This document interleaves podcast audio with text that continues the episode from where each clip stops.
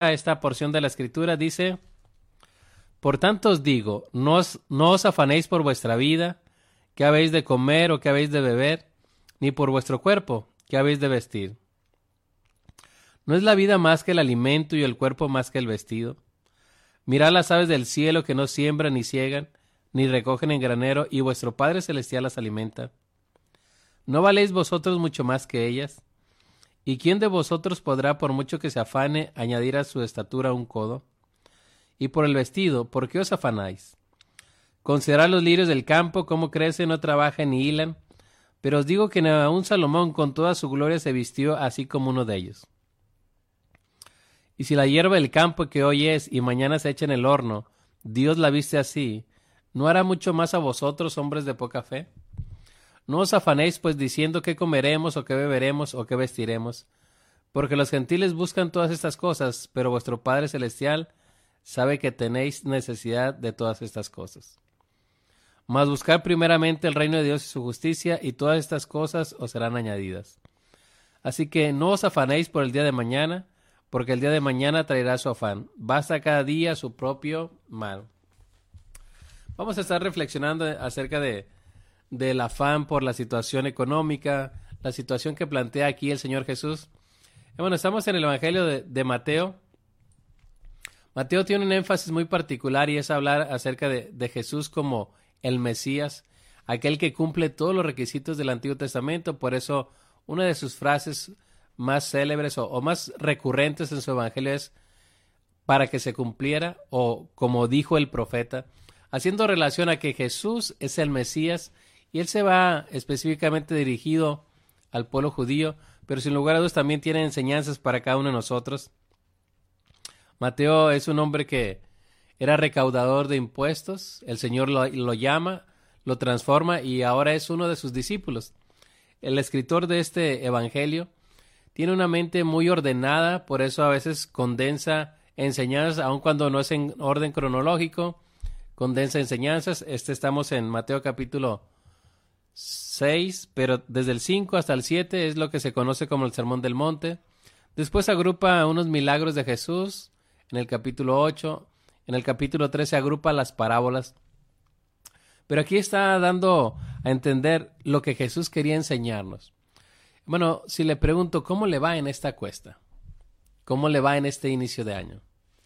Casi siempre en nuestra cultura, en nuestro estado, o no solamente en nuestro estado, Muchas personas quizás diciembre este es un tiempo de, de donde hay un poco más de ingresos y también a la vez se derrocha o se gasta un poquito más y enero es lo que acá conocemos como la cuesta. La cuesta de enero es decir, donde la situación económica es un poco más precaria, cuando la situación es un poco más difícil. Tanto así que en nuestra región, en nuestro estado, ha proliferado este, las casas de empeño, es decir, lugares, comercios donde usted va y empeña quizás un artículo, un reloj, un celular, incluso algunos hasta el carro para salir adelante para que le presten. Y siempre que se inicia enero se empieza así con una situación precaria. Pero mis hermanos, el Hijo de Dios debe tener una confianza en Dios. El Hijo de Dios debe tener una perspectiva diferente. Debemos aprender a ser buenos administradores, pero también debemos tener nuestra confianza en el Señor. Es cierto que hay cosas que se van encareciendo. El consumo de, de algunos productos básicos antes valían un precio, ahora ya valen otro. Así que usted sigue ganando quizás el mismo salario, pero los productos se van encareciendo. Y quizás a veces para, para las amas de casa, los que están en casa, la preocupación por, por el comer, la preocupación por el vestir, la preocupación por todos estos aspectos de, de necesidad básica nos lleva también a tener un afán, una angustia. Y Jesús está tratando con eso. El afán y la confianza. Hay una situación que quiere permear el Señor Jesús.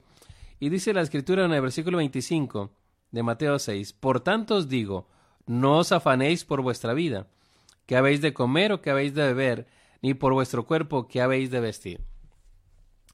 Hay algunas Biblias que tienen resaltado o en letras rojas las frases del Señor Jesús. El que está hablando aquí es Jesús, hermano. Es el Hijo de Dios. Aquel que se hizo hombre, aquel que se hizo carne para que usted y yo tuviéramos una salvación, una esperanza, y nos invita a que usted y yo pongamos cuidado.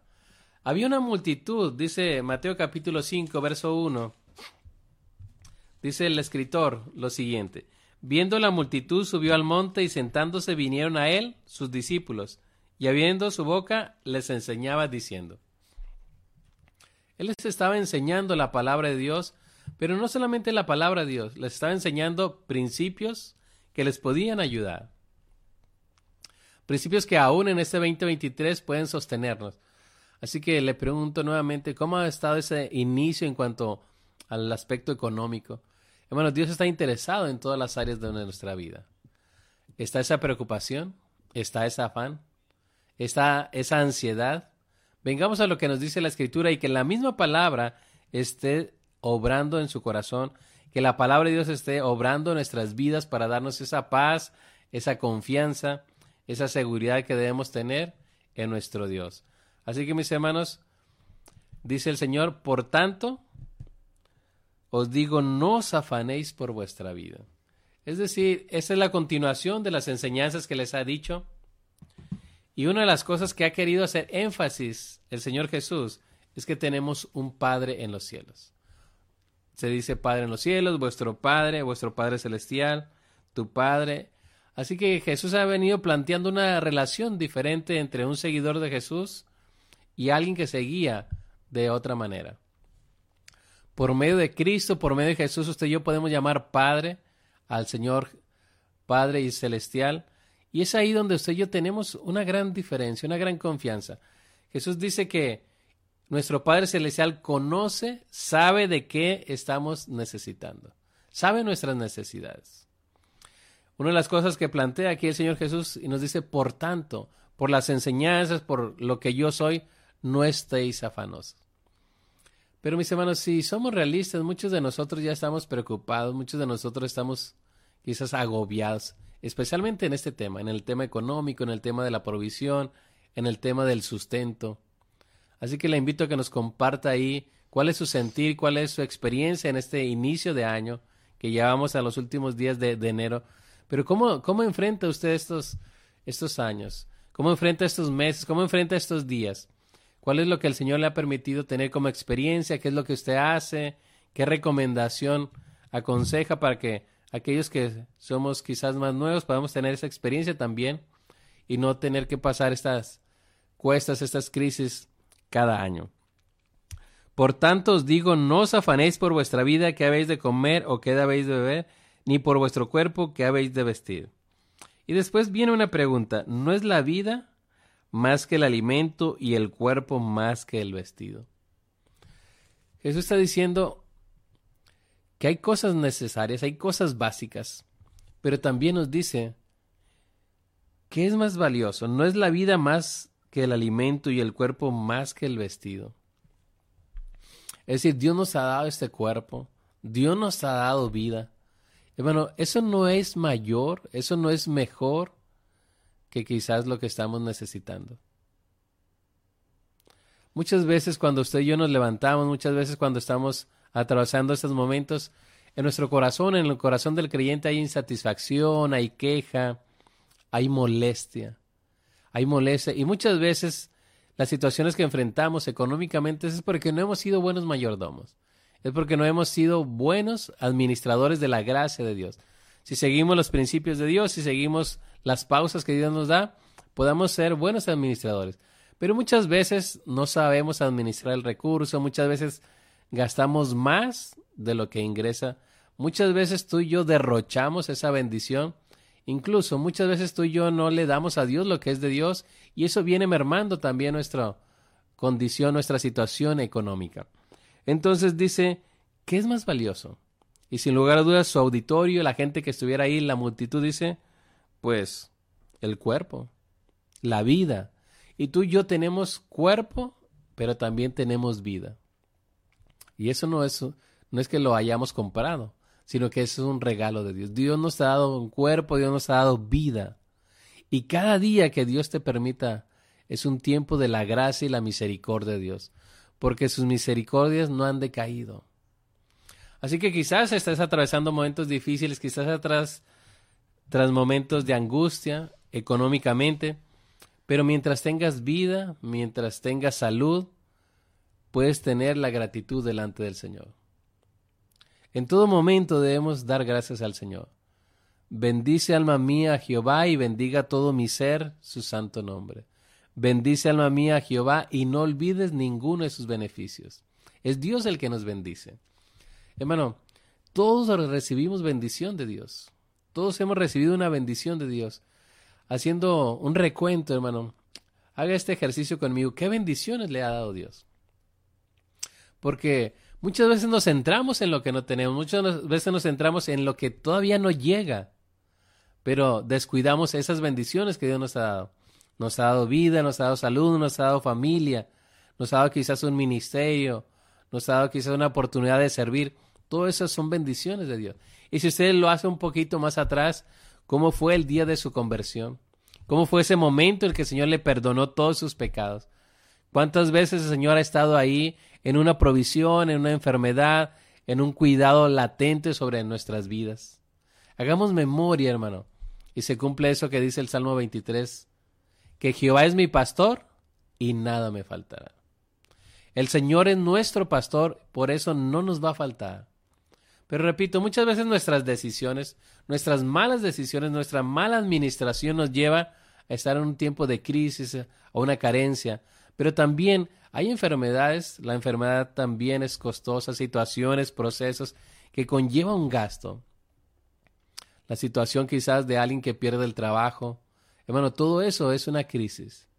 Y es ahí donde en medio de esas situaciones podamos ir al Señor y decir, Señor, tú estás conmigo, tú conoces mi necesidad, pero vengo a ti para pedir tu bendición. Hermano, Dios nos ha dicho que el que pide recibe, que el que busca haya y el que llama se le abrirá. Que Dios da buenas cosas a sus hijos, pero también dice a los que le piden. Así que sigue la narración diciendo esta pregunta. ¿No es la vida más que el alimento y el cuerpo más que el vestido? Hermano, ¿qué es más importante, la vida o el alimento? La vida, sin lugar a dudas. Y después dice, ¿y el cuerpo más que el vestido? Es decir, si no tuviéramos vida, ¿de qué serviría todo el alimento? Si no tuviéramos un cuerpo, ¿de qué serviría toda la ropa? Es decir, está planteando Jesús lo más importante, lo más trascendente, lo más costoso, por decirlo así, Dios nos lo ha dado. Y no es que lo merezcamos, sino es que Dios nos lo ha dado. Y, y en esa idea, en esa lógica de Dios, si Él nos ha dado vida, nos ha dado un cuerpo, ¿cómo no nos dará con Él también todas las otras cosas? Por eso pone un par de ejemplos, hermano, para animar a sus discípulos, a su auditorio, a que confíen. Si hay algo que plantea Jesús en este pasaje es que tengamos nuestra confianza en Él. Alguien dijo, hermano, que no podemos tener nuestro corazón en Dios, en confianza y a la misma vez en preocupación. O eh, nuestro corazón está lleno de afán o nuestro corazón está lleno de angustia. O nuestro corazón puede tener la confianza que Dios da. Es decir, por más que usted y yo nos afanemos, por más que usted y yo vayamos tarde a reposar, el Señor a los suyos da descanso, a los suyos da la provisión. ¿Cuál es la situación que está enfrentando, hermano? ¿Cuál es la situación que está enfrentando, amigo? La invitación es muy clara. Confiemos en las palabras de Jesús.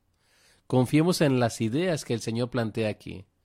Dice, por tanto, por lo que les he venido diciendo, no os afanéis por vuestra vida. No os afanéis, es decir, no vivamos comiéndonos las uñas, no vivamos arrancándonos el cabello por la preocupación, por la ansiedad, sino que tengamos confianza. Y mis hermanos, cuando usted y yo no teníamos una relación con Cristo, una, una relación con Dios, podíamos estar así afanados, preocupados, en incertidumbre, porque no teníamos nuestra confianza en Cristo. Pero cuando usted y yo tenemos nuestra confianza en Cristo, podemos saber que venga lo que venga, vengan fuertes ríos, vengan fuertes dificultades, usted y yo estamos en Él. En Él estamos seguros. En Él estamos completos. Cristo es nuestra respuesta. Cristo es la respuesta para nuestra necesidad. Cristo es la respuesta para nuestra vida. Cristo es la solución que necesitamos día a día. Pero muchas veces se nos olvida, hermano, confiar en el Señor. Muchas veces confiamos a medias. Y Dios desea que confiemos en Él 100%. Él es digno de confianza. Él es digno de que usted y yo entreguemos nuestra causa, nuestros problemas, nuestras angustias delante de Él. Por eso también en este capítulo 6, mis hermanos de Mateo, nos dice que cerremos la puerta de nuestro aposento, es decir, que encerremos la puerta de nuestro cuarto, el lugar donde podamos platicar con Dios a solas. Y nuestro Padre Celestial que ve en secreto nos recompensará en público. Mis hermanos, el Señor está al tanto. El Señor sabe nuestras necesidades. El Señor tiene cuidado de sus hijos. Si usted como padre, como madre, tiene cuidado por sus hijos, tiene cuidado de principio a fin en una crisis, en una enfermedad, en un motivo de, de crisis económica, siempre está ahí al pendiente, ¿cuánto más nuestro Padre Celestial? Hermano, si hay algo que debemos recordar en esta noche, el Señor tiene cuidado de usted. El Señor sabe su necesidad. Sabe esa necesidad que quizás ha externado, pero también sabe esa necesidad más profunda que tiene. Él la conoce. Y no solamente la conoce, sino que Él es poderoso, hermano, para socorrer a aquellos que están en una situación de crisis. Él es nuestro refugio. Entonces, Jesús ahora avanza para ponerles algunos ejemplos para que la gente esté confiando, para que la gente tenga esa palabra en su corazón y pueda confiar. Y pone el versículo 26, dice, mirad las aves del cielo, que no siembran ni ciegan, ni recogen en graneros, y vuestro Padre Celestial las alimenta. ¿No, no valéis vosotros mucho más que ellas? El primer ejemplo que pone es las aves, pero dice, mirad las aves con atención, las aves del cielo. Las aves del cielo y dice que no siembran, ni ciegan, es decir, ni cosechan, ni recogen en graneros. Es decir, las aves, hermano, que usted y yo podemos ver en el día que están cantando, ellas no siembran, ellas no cosechan, ellas no almacenan tampoco alimento. Están al día, están al día, pero dice la escritura, no valéis, hermano, no valéis vosotros mucho más que ellas. ¿Cuántas aves hay? Un escritor referente a este pasaje, mis hermanos, dice que ni el hombre más rico en la actualidad puede alimentar a todas las aves del mundo. Es decir, de la cantidad de aves, hermano, ningún hombre con su riqueza económica pudiera alimentarlas. Pero nuestro Padre Celestial sí. Él abre su mano y bendice a la creación. Recoge su mano y toda la creación es turbada.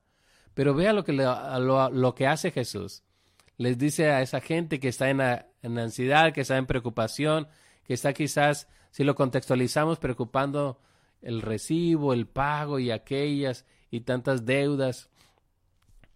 Jesús nos dice, no os afanéis. Y ahora nos diría, mira las aves, considera las aves que no siembran, no cegan, no cosechan, ni recogen en granero. Es decir, ellas no almacenan, ¿No las ves preocupadas? No. Hermano, porque ellas día a día está la provisión. Día a día Dios envía la provisión. ¿Cuánto más a usted y a mí? Día a día vendrá la provisión. Hermano, Dios ha prometido estar con nosotros. Dios ha prometido que la provisión no va a faltar. Es ahí donde usted y yo en momentos difíciles, en momentos de crisis, debemos estar confiando en el Señor. Quisiéramos decir que el creyente no pasa momentos de crisis de estrechez económica, pero no es así. La escritura nos dice, hermano, que ha habido hombres de Dios que han atravesado pruebas difíciles, situaciones económicas, pero el Señor ha estado con ellos. El mismo apóstol Pablo da testimonio. He aprendido a contentarme, escuche, cualquiera que sea mi situación. Sé vivir en abundancia o en estrechez. Escuche eso. He aprendido a contentarme cualquiera que sea mi situación. ¿Dónde estaba el contentamiento? ¿Dónde estaba el gozo de este apóstol? No en la abundancia, no en la estrechez. Su gozo estaba en el Señor. Por eso en su carta a los filipenses dice, otra vez el pensamiento de esta idea que quiero compartir con ustedes, hermanos, es que Dios conoce su necesidad. Dios sabe tu necesidad y Dios es capaz de proveer más abundante lo que nosotros pedimos o entendemos según su gracia. el Señor ha bendecido nuestras vidas. Ha habido también momentos difíciles de manera personal, momentos de estrechez, momentos económicos difíciles. Pero hermano, la provisión de Dios no ha faltado. Se cumple lo que dice la Escritura. Joven fui y he envejecido y no he visto justo desamparado, ni su descendencia que mendigue pan. Pero el punto es cuando usted pueda estar atravesando por ese momento, ¿dónde va a estar su confianza?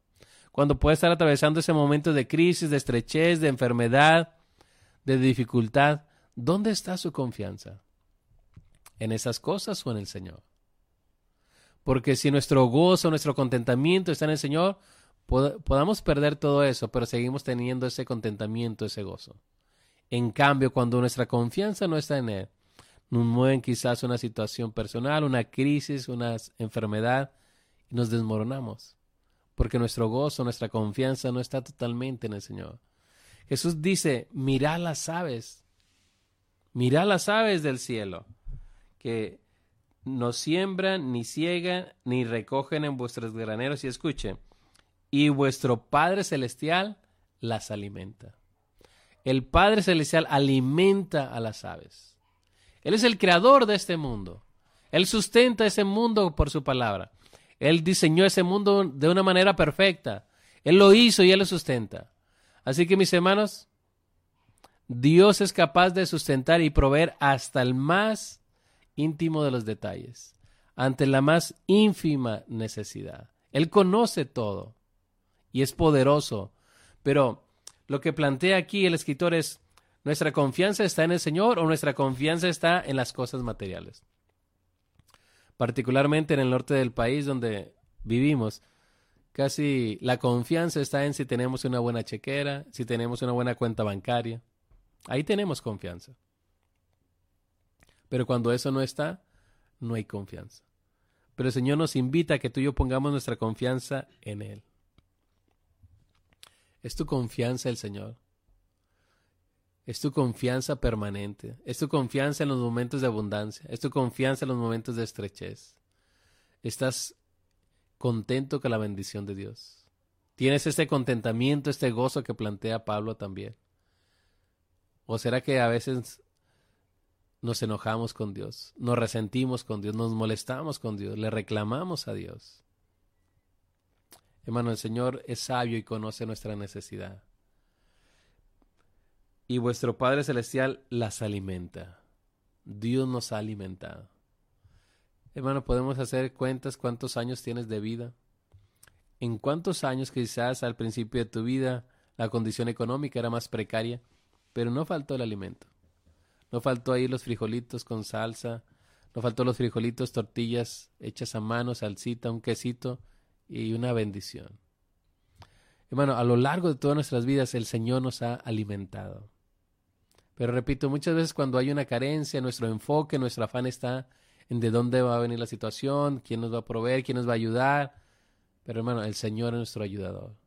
El Señor es nuestro ayudador y demos gracias por todas las bendiciones, hagamos memoria de todas las bendiciones que el Señor nos ha dado.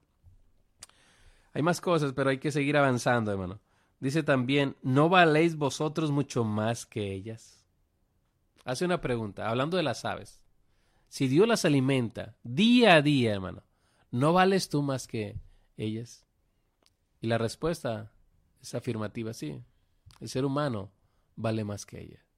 Si Dios alimenta y cuida a las aves, la pregunta es, ¿no cuidará también de ti? ¿No sustentará, no proveerá, no enviará esa ayuda en el momento que necesitas? ¿Qué piensa usted, hermano? ¿Qué nos puede compartir? ¿Cree que el Señor enviará esa ayuda? ¿Cree que el Señor nunca llega tarde? ¿Alguna vez ha visto usted de manera palpable en su vida esto? Que el Señor llega en el momento cuando usted más necesita. A veces no sabemos de dónde, pero Dios envía su provisión. Dios envió pan y carne a un profeta, mis hermanos, llamado Elías, por la mañana y por la tarde. No le faltó el alimento, no le faltó la provisión en medio de una terrible sequía. Es Dios nuestra confianza, es Dios el Señor nuestra confianza plena. Confiemos en Él. Pero no solamente les dice eso, dice verso 27, ¿y quién de vosotros podrá, por mucho que se afane, añadir a su estatura un codo? Hermano, en otras palabras, ¿de qué sirve el afán? ¿Qué ganamos con afanarnos? ¿Podemos resolver la situación? Es más, si usted y yo nos afanamos, ¿la solución viene? No. Si usted y yo, por más que estemos pensando, reflexionando, incluso que nos vayamos a dormir, ¿qué voy a hacer? ¿Qué voy a hacer? Hermano, la solución no ha venido. Ese afán es innecesario, incluso es perjudicial porque a veces afecta en la salud, en una falta de sueño deficiente, en el cuerpo, en un estrés, en una gastritis. Pero entonces, ¿qué es lo que tenemos que hacer? Confiar en el Señor. Verso 28 dice, y por el vestido, ¿por qué os afanáis? Considerad los lirios del campo, cómo crecen, no trabajan, ni hilan. Ya puso ahora a las aves, ahora pone a los lirios del campo. Y les dice, ¿por qué se preocupan por el vestido? Considerad los lirios del campo, cómo crecen, y aquí también no trabajan ni hilan. Vean la, relación. Las aves no siembran, ni cosechan, ni guardan en graneros. Aquí acerca de los lirios dice, no trabajan ni hilan. Es decir, no preparan su propio vestido. Pero os digo que ni aun Salomón, el hombre más sabio, el rey más próspero en la tierra, con toda su gloria, se vistió así como uno de ellos ni los vestidos más lujosos de Salomón se asemejan a la vestimenta de los lirios, a la belleza de los lirios, que Dios las viste así. Y si la hierba del campo que hoy es y mañana es echada en el horno, Dios la viste así, no hará mucho más a vosotros hombres de poca fe. Y hay un énfasis que quiero hacer. Verso 30, y si la hierba del campo, hablando los lirios, que hoy es y mañana se echa en el horno, Dios, escuche, Dios la viste así, no hará mucho más a, a vosotros hombres de poca fe. Si Dios viste a los lirios de una manera espléndida y al siguiente día o a los siguientes días se echa al horno esa hierba, no hará así con nosotros. Entonces Jesús, conociendo el auditorio, conociendo la necesidad, conociendo el corazón de esa gente, había una deficiencia en el creer, una deficiencia en la confianza a Dios. Por eso les dice, no hará mucho más a vosotros hombres de poca fe. ¿Es un halago, hermano? ¿O es una reprensión? Es una reprensión. Porque cuando los discípulos estuvieron con Jesús, nada les faltó. Ahora que se ha ido a estar en el trono, dejó su espíritu.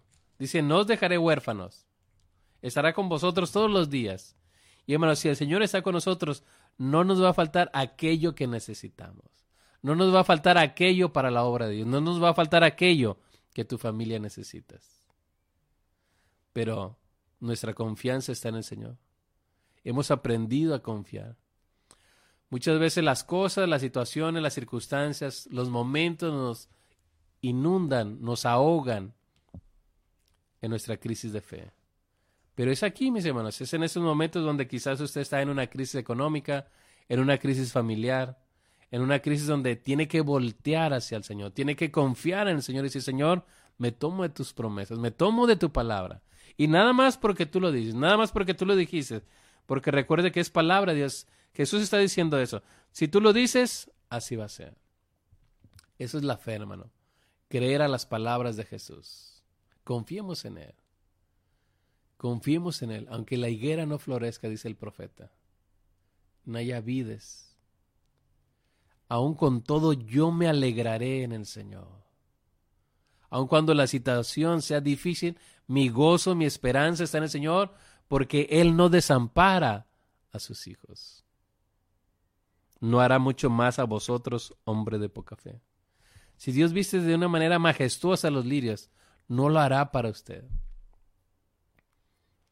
Hermano, Dios provee, Dios suple, Dios sustenta, Dios bendice, pero nuestra confianza a veces está en las cosas, en los bienes materiales separados de Dios. Como que queremos las bendiciones, las cosas materiales, pero no queremos tener una relación con Dios. Y la bendición está en tener una relación con Cristo. El que tiene al Hijo tiene la vida, el que no tiene al Hijo de Dios no tiene la vida. Y el que tiene al Hijo de Dios, toda suerte de bendición viene sobre ellos. Porque, mis hermanos, pasamos a ser parte de la familia de Dios. A lo suyo vino y lo suyo no le recibieron. Mas a todos los que le recibieron, a los que creen en su nombre, les dio potestad de ser hechos hijos de Dios. ¿Eres un hijo de Dios? ¿Eres un creyente? Debes tener tu confianza en el Señor. Tampoco, mis hermanos, quiere decir que no tengamos preocupación. Tampoco Jesús no está diciendo que usted y yo no tengamos una preocupación, que no nos ocupemos de las cosas. Sino está planteando que usted y yo no estemos en un afán sin medida, en un afán que nos lleve a dudar de Dios, en un afán que nos lleve a estar más preocupado de lo normal. Como seres humanos, tenemos preocupaciones, tenemos emociones, y mis hermanos, el preocuparse no es pecado. Pero cuando usted y yo ocupamos nuestra mente, nuestro corazón, todas nuestras emociones en eso, ya caeríamos en el afán. Y Jesús nos dice, no os afanéis. No vivas afanado. Descansa en mí. Confía en mí. Verso 31. No os afanéis pues diciendo qué comeremos o qué beberemos o qué vestiremos. ¿Cuántas veces ha dicho de este versículo 25 al 34, no os afanéis, hermano? Quiero que lo vea conmigo en el versículo 25 dice, no os afanéis. Así que mis hermanos, verso 27, ¿y quién de vosotros podrá por mucho que se afane? Verso 30, no os afanéis verso 34, no os afanéis por el día de mañana. Bueno, Jesús está planteando si la palabra, si las enseñanzas están en tu corazón, vendrán situaciones, vendrán crisis, pero vas a tener la fortaleza, la confianza en mí. Bueno, esta es la confianza que Dios pide, una confianza total, que le creamos al Señor, que le creamos cuando las cosas van bien, pero también cuando las cosas no, no van tan bien. Cuando la situación cuando la crisis golpee nuestra vida, podamos decir, mi esperanza está en el Señor. Uno de los hombres, mis hermanos, que perdió todo, el patriarca Job. Su riqueza, sus camellos, sus ovejas, sus asnos, sus hijos, su casa, todo lo perdió, su salud, hermano. Pero desde ahí pudo decir, aunque Él me matare, en Él confiaré. Él pudo expresar en medio de su crisis, en medio de su situación, yo sé que mi redentor vive y aún me levantará de este polvo. Bueno, yo sé, no cuando las cosas van bien, no cuando las cosas marchan, no cuando hay abundancia, sino en la crisis, en la estrechez, en la escasez. Desde ahí Dios quiere ver tu fidelidad. Dios quiere ver si tu confianza está en Él en las cosas materiales. No os afanéis, dice el Señor. Tenga confianza. No se afane, confíe en el Señor. Verso 32, porque los gentiles buscan todas estas cosas, pero vuestro Padre Celestial sabe que tenéis necesidad de todas estas cosas. Es decir, los gentiles son los que no conocen a Dios. Dice, los gentiles buscan todas estas cosas. Es decir, la mente, el enfoque de alguien, de una persona sin Cristo es el alimento, el vestido, la comida, todo, mis hermanos. Su enfoque está ahí. Viven para hacer esa, esa meta realidad. Su mente, todas sus esfuerzos para llegar ahí. Pero cuando un cristiano, un hijo de Dios, mis hermanos, tiene esa conciencia de confianza en Dios, su meta está primeramente en el reino de Dios y su justicia. Y todas esas cosas os serán añadidas. Usted y yo que creemos en el Señor estamos en este mundo. Hay crisis, hay devaluaciones, hay economía restringida, hay limitaciones. Pero mis hermanos, que eso no nos limite, no, no nos desenfoque de lo trascendente. Lo importante, lo trascendente es más buscar primeramente el reino de Dios y su justicia y todas estas cosas, ¿Cuáles todas estas cosas, hermano? Lo que he venido planteando. La vida, el alimento, el vestido, todo eso que necesitamos para la vida y la piedad, el Señor lo va a hacer, lo va a proveer. Pero cuando un hijo de Dios, su mente, su enfoque es igual a alguien que no conoce a Dios, hablando como un gentil, pensando como un gentil, hermano, algo no está bien. Cuando tu meta, tu enfoque es simplemente lo mismo que alguien que no conoce a Dios, lo mismo que tus compañeros de trabajo, lo mismo que tus compañeros de escuela, algo no está bien. Porque tu meta debe ser primeramente el reino de Dios y justicia y todas estas cosas vendrán por añadidura. Pero en la sintonía que estamos viviendo, en la sociedad, estamos en una sociedad de consumo, de tener, de obtener, de ganar, de gastar, de vivir, un materialismo, un consumismo a todo lo que da. Y nosotros a veces vamos inmersos ahí. Pero Dios nos dice más buscar primeramente el reino de Dios. No te desenfoques. Que tu enfoque sea el reino de Dios. Y todo lo que necesitas para la vida y la piedad vendrá. Y hermano, podemos comprobar y constatar que Dios ha sido fiel. Dios ha sido fiel. La provisión de Dios no ha faltado.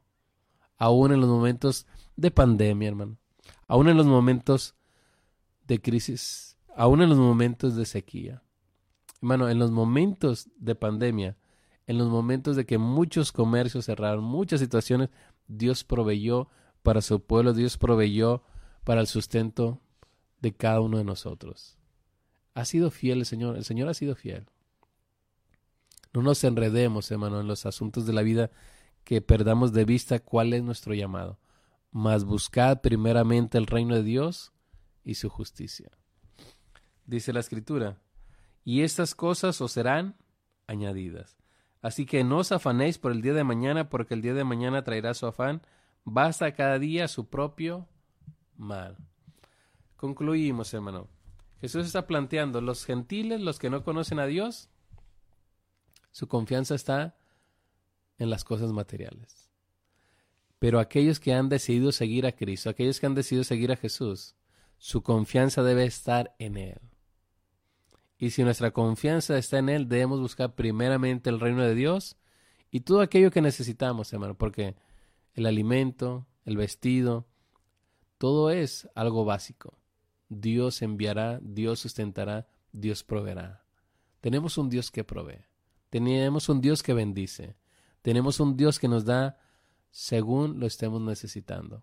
Lo interesante, lo que le planteaba a lo largo de esta conversación, hermano, Dios conoce nuestra necesidad. Y vuestro Padre que sabe tu necesidad, responderá conforme a su voluntad y a su gloria. Mis hermanos, que el Señor le bendiga a través de esta palabra. Y si hay una necesidad económica, si hay una necesidad también de ajustarnos a, la, a los planes, a los propósitos de Dios, o simplemente si hemos tomado malas decisiones, si hemos administrado, hermano, despilfarrado los recursos, las bendiciones que Dios nos ha dado. Aprovechemos este tiempo leyendo su palabra, documentándonos, viendo ahí algunos libros que nos pueden ayudar a ser mejores administradores. Pero no perdamos nuestra fe. No perdamos el enfoque, hermano. No perdamos que el Señor nos ha enviado a buscar y a salvar lo que se había perdido. No perdamos de vista, mis hermanos, que nuestro enfoque es el Señor y no que la preocupación, que el pago de este mes o tantas cosas nos impidan servir al Señor. Que los afanes de esta vida no ahoguen esa semilla de fe que está en tu corazón. Mis hermanos, dice su palabra, que aquel que honra al Señor con sus bienes, aquel que lo honra, serán llenados sus graneras. Honremos al Señor, honremos al Señor con nuestros diezmos y ofrendas y la bendición viene. El Señor provee, el Señor es fiel, pero nuestra fidelidad es probada en los momentos de escasez, en los momentos de estrechez. ¿Está su confianza plena en el Señor? Si no, mis hermanos, oremos y busquemos al Señor de una manera en la cual le digamos, Señor, enséñame, ayúdame. Padre, te damos gracias por este tiempo. Gracias por esta conversación que podemos reflexionar acerca de tu palabra. ¿Cuántas necesidades puede haber en tu pueblo, Señor? ¿Cuántas necesidades puede estar sufriendo en la situación económica, por decisiones, Dios, por malas administraciones, pero te pedimos, Dios, que, que nos guíes en este año, que nos enseñes administrar tus bendiciones, que nos enseñes a estar enfocado en lo importante y que nos ayudes, Dios, a valorar tu bendición. Esa bendición que enriquece y no añade tristeza. Pero también ponemos en tus manos a aquellos que están en momentos de crisis, en momentos de falta de trabajo, en momentos de falta de salud, en momentos, Dios, donde no les alcanza la semana, no les alcanza el gasto, Señor. Envía tu provisión, envía tu ayuda. Y que al ver tu fidelidad nos podamos acordar, Dios, de ser correspondientes a la bondad y bendición tuya. Que no olvidemos, Dios, que de tu buena mano recibimos todo que no olvidemos que eres tú el que nos bendice. No olvidemos ninguno de tus favores. Te bendecimos y te damos gracias en el nombre de Jesús. Amén.